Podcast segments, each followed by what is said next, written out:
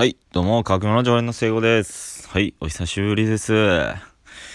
い、ということでね、最近ツイッターもね、特にやってないですし、ちょっと、この間はね、ちょっと、気持ちがなかなかね、上向かなくて、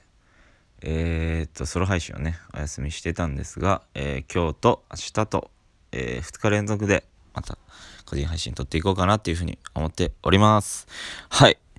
ということでで、えー、今ね絶賛ちょっと筋肉痛ではいもう腰とかも痛くてもう体中痛いんですけどはいというのはですね、まあ、昨日ですね昨日かなえー、正治と、まあ、もう一人ね、えー、お知り合いの方と、えー、まあ僕のね人生初スノボに行ってまいりました。はい。まあ人生初スノボということでねすごく緊張したんですけどね。はい。でもね、まあどうにかなるかなと思ってね、言ったんですけど、結果めちゃくちゃ楽しかったですね。はい。まあ、僕はですね、まあ、ウィンタースポーツ自体にこう、あまり面白いというか楽しいって感じたことはなくて、はい。スキーとかは小中高と、まあ学校の行事あったり、授業とかあったりしたので、そう、やってないってわけではないんですけど、こう特にうまくできるわけでもないし、こう、なんだろうな。楽しいっていう感覚ではなくね。友達といるのが楽しいみたいな感覚でやってたんですよね。はいはいはい。これでまあ大人になってこう、まあ、スキーって結構怪我するイメージも多かったしスノボーも結構怪我するイメージも多かったんでこうなかなかとっつきにくかったしお金がかかるっていうのが一番メリでかかったなと思いましたね。僕お金かそこにかけるぐらいだったら服買ったりしたいなとか思ってたしなんか家具買ったりしたいなとかっていうね考え方の方がね多かったんでうん。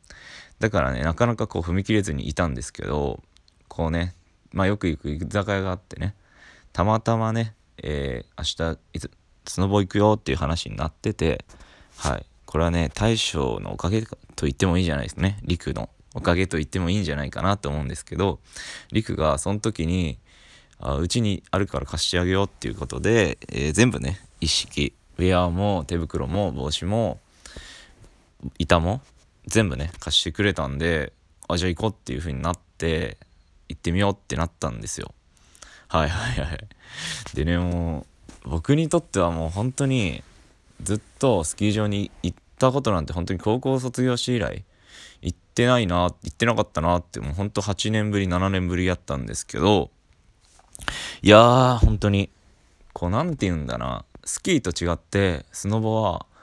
こういろんなことするのもとっつきやすいなっていう風に感じました。うんいろんな技も。うん。まあもちろんね最初滑った時はもう絶望しましたね自分に。こんな滑れねえんかと思って。はい、まあ、僕はねあのー、スノボって横滑りみたいなのあるじゃないですか。まあスキーでいうハの字で滑るみたいな。なんかそういうのは嫌だなって思っててこう最初からね結構縦にしてこうスピード出しながら行ったんですけどなかなかこううまくコーナリングっていうんですか？このカーブしながらこのスラロームみたいにね行くのが全然できなくてうわ無理だと思ってたんですけどまあここはマサールがね結構教えてくれてねまあ最終的にはね結構滑れるようになったんで、まあ、今度ねまた、まあ、今シーズンあと1回ぐらい行きたいなって思いますね。はい。まあこれでね、本当に僕はすごい先入観がね、たくさんというか、ずっと先入観があって、こうできなかったんですけど、まあいざやってみるとね、意外とこう面白いなっていうふうに思いました。なのでね、えー、まあ結構怖さはあるんですけど、まあでもそこに挑戦してね、するのって結構楽しいなってふと思いました。ということでこれで終わっていきたいなと思います。ということでまた明日、えー、お会いしましょう。常連成功でした。